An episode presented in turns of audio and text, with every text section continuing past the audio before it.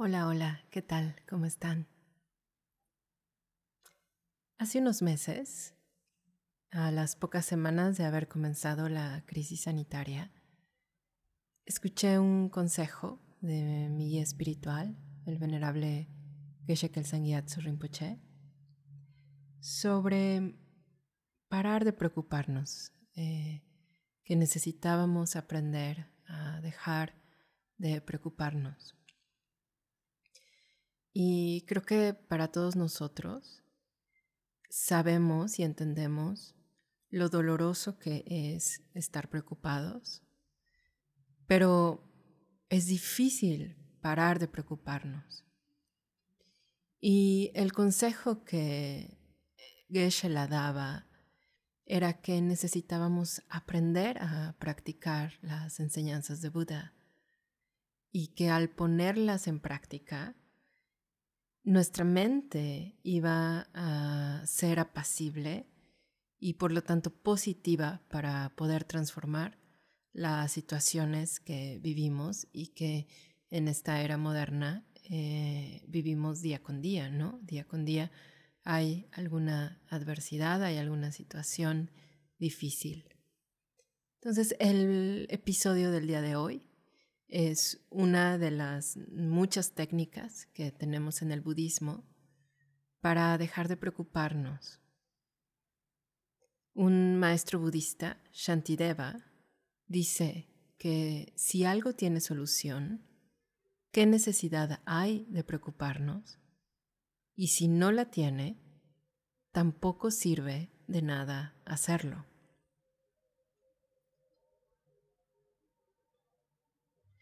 Entonces, cuando estamos preocupados, surge esa angustia en nuestro interior al percibir peligro y no saber qué hacer. O la sensación de no poder hacer nada para solucionarlo. Lo cierto es que no es seguro que ese aparente peligro o ese peligro percibido se convierta en una pérdida real o en el sufrimiento que tememos experimentar. Bien, percibimos peligro para nosotros o los demás. Suponemos algún escenario normalmente negativo, es decir, nos angustia lo que no ha sucedido todavía, pero que puede suceder. Son infinitas las posibilidades de que preocuparnos. Sí, pero también es correcto pensar que es posible que eso a lo que le tenemos miedo no suceda. Puede ser o puede no ser.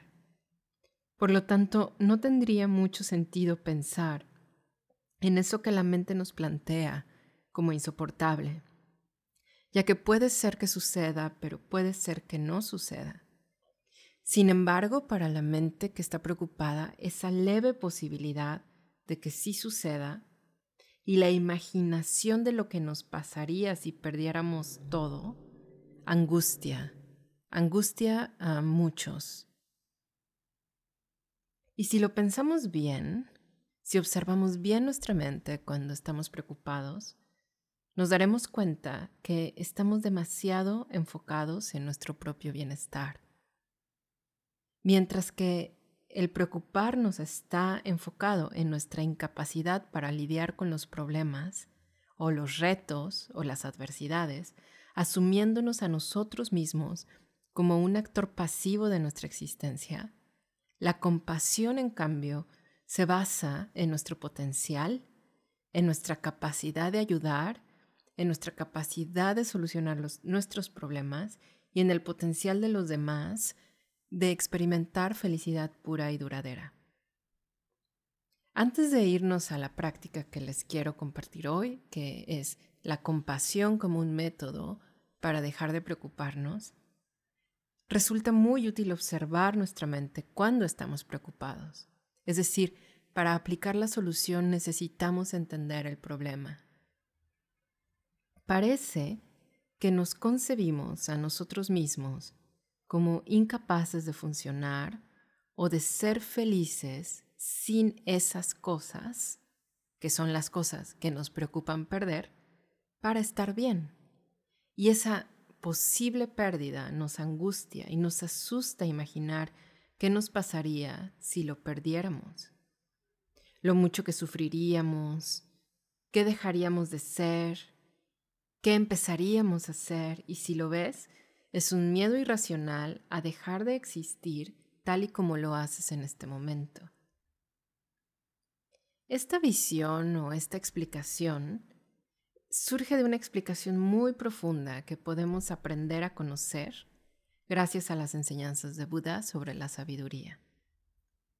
Buda nos explica que normalmente percibimos nuestro yo como si tuviera existencia inherente es decir, como si existiera por su propio lado, independiente de todo otro fenómeno. Y que nuestras características, ya sean convencionalmente reales o imaginarias, existen también por su propio lado y no pueden cambiar. Un aspecto de esta ignorancia es que el yo se percibe o percibimos nuestro yo como un poseedor de cosas, de relaciones, de condiciones externas. Y este aferramiento hace que experimentemos mucho sufrimiento ante la posibilidad de perder aquello con lo que fuertemente nos identificamos o aquello a lo que designamos que nos da seguridad y nos hace sentir bien. Entonces, si nuestro amigo está enfermo, nos preocupa que pueda pasar algo peor. Por supuesto, deseamos que sea feliz, en parte por amor, pero en parte también por motivos egocéntricos. Queremos que se recupere para volverla a pasar bien de nuevo, para que nos ofrezca esa protección, esos estímulos, esas emociones que tanto ansiamos. Pareciera que estamos preocupados por nuestro amigo, pero en realidad estamos preocupados por nosotros mismos. Estamos preocupados por nosotros sin esa persona. En resumen, la manera en que vemos nuestro yo cuando estamos preocupados y lo miras con detalle es muy limitada y parcial. Nos asumimos como personas que necesitamos de ciertas cosas para estar bien, porque en el fondo, para la mente ignorante, en lo más profundo de nuestro ser, existe esta idea de que somos incapaces de ser felices y de hacer felices a los demás desde el interior. La mente de estimación propia, de acuerdo al budismo, observa el yo y lo estima por sobre todas las cosas. Por ello es que buscamos crear nuestro propio territorio, nuestra propia zona de confort, y toda cosa que lo amenace nos enfada, lo que nos complazca nos apega. Esta es nuestra triste situación y esa es la razón por la cual padecemos tantos sufrimientos y tantos problemas y desde la perspectiva del budismo Kadampa, esta mente de aferramiento propio y de estimación propia es la cadena que nos ata a un ciclo de dolor y frustración y es la razón por la cual nos preocupamos. ¿Cómo, ¿Cómo podemos comprobar esto? Y puedes mirar a la mente de compasión. La compasión, en cambio, mira, está basada en una forma muy especial de vernos y de ver al mundo que nos rodea. Es una mente inspirada, pura y apacible. La compasión desea que los demás se liberen de su sufrimiento y la llamada o denominada gran compasión desea liberar a los demás de su sufrimiento. La compasión, al igual que el aferramiento, observa el sufrimiento la posibilidad de sufrir o el hecho de haber sufrido. Pero ambas mentes lo observan de manera distinta, se enfocan en él de manera diferente y observan al propio yo también de manera diferente. Mientras que la compasión se enfoca en la posibilidad de eliminar el sufrimiento para siempre, el aferramiento propio tiene mucho miedo de padecer sufrimiento y, y asume al propio yo como incapaz de liberarse del sufrimiento, porque percibe un yo con existencia inherente. En ocho pasos hacia la felicidad, el venerable Geshe Kelsang dice, la compasión es la mente que está motivada por amor hacia los demás y desea liberarlos del sufrimiento. Aquí podemos ver que la primera característica de la compasión es que está motivada por el amor hacia los demás, está enfocada en los demás y en su potencial. En otro texto, en budismo moderno, aprendemos que el amor afectivo es un corazón cálido y una sensación de cercanía hacia todos los seres sintientes. Hay otra clase de amor que se llama también amor desiderativo, que desea que los demás seres experimenten felicidad pura. Con estos deseos puros de el amor afectivo y el amor desiderativo, la compasión considera insoportable el sufrimiento de los demás. Ahora piensa de manera práctica. Si tienes a alguien que estimas de corazón y lo consideras muy cercano a ti, cuando esta persona sufre, ¿qué piensas? ¿Qué sientes? Lo que probablemente sucede en tu interior es que sin pensarlo demasiado, desearías que dejara de, de experimentar ese problema y desearías también protegerle de ese dolor. Ese deseo es compasión. La segunda característica de la compasión es que deseamos liberar a los demás del sufrimiento. No solo consideramos difícil de soportar su sufrimiento, sino también deseamos liberarlos de él. A diferencia de la preocupación, el observar el sufrimiento con compasión nunca nos causa problemas o infelicidad. La compasión es una mente pura por naturaleza, lo que induce a que nuestro continuo mental sea apacible, es lúcida y decidida. Nos llena de energía para beneficiar a los demás. Entonces, si vemos que nuestro amigo está sufriendo y experimentamos esa ansiedad, que es preocupación, ¿en quién realmente nos estamos enfocando? O si dejamos de tener dinero, nos preocupamos o sentimos compasión por aquellos de quienes nuestro salario depende. Tú en tu propia práctica vas a ver que es muy diferente la preocupación de la compasión.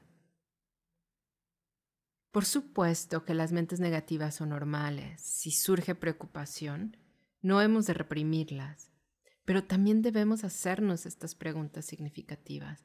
¿Lo que tengo es compasión o lo que tengo es preocupación? Y si llegamos a la conclusión de que hay ansiedad, hay preocupación en nuestra mente, quizá es el momento de generar el deseo de adiestrarnos en la compasión, de aprender a generar compasión y practicarla en nuestra vida cotidiana. Por supuesto, las mentes negativas son normales y si surge preocupación o cualquier sentimiento similar, no hemos de reprimirlos, pero también debemos hacernos este tipo de preguntas, porque darnos el permiso de pasar demasiado tiempo pensando en los escenarios que normalmente no se cumplen y nada más nos angustian, lejos de ser útil, pasa a ser una tortura para nosotros mismos y perjudicará tarde o temprano con quienes nos relacionamos. Para concluir, les quiero proponer alguna práctica cotidiana de compasión. Cuando experimentemos sufrimiento, podemos detenernos unos momentos a pensar en los innumerables seres que tienen sufrimientos similares o mayores a los nuestros, y desde el corazón desearles felicidad y liberación de sus problemas.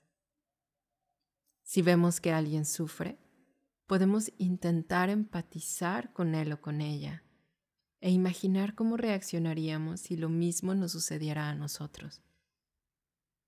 Seguramente nos resultaría difícil de soportar y entonces nos será muy fácil desear que esa persona se libere del sufrimiento y quizás, si está en nuestra capacidad, poder ayudarlo. Todos los seres podemos adiestrarnos en la compasión.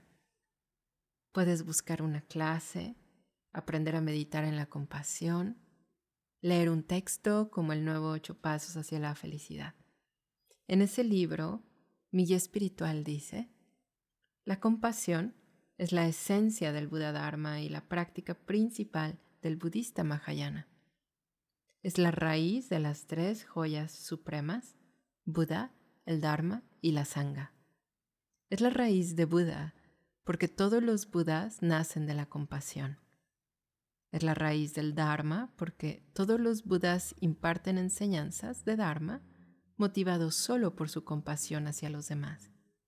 Y la raíz de la Sangha porque si escuchamos las enseñanzas de Dharma impartidas con compasión y las ponemos en práctica, nos convertiremos en Sangha o seres superiores. Que tengas una muy bonita semana llena de mentes compasivas, llena de paz y de buena fortuna. Nos escuchamos el próximo lunes en el podcast del Centro de Meditación Kadampa de Monterrey. Hasta entonces.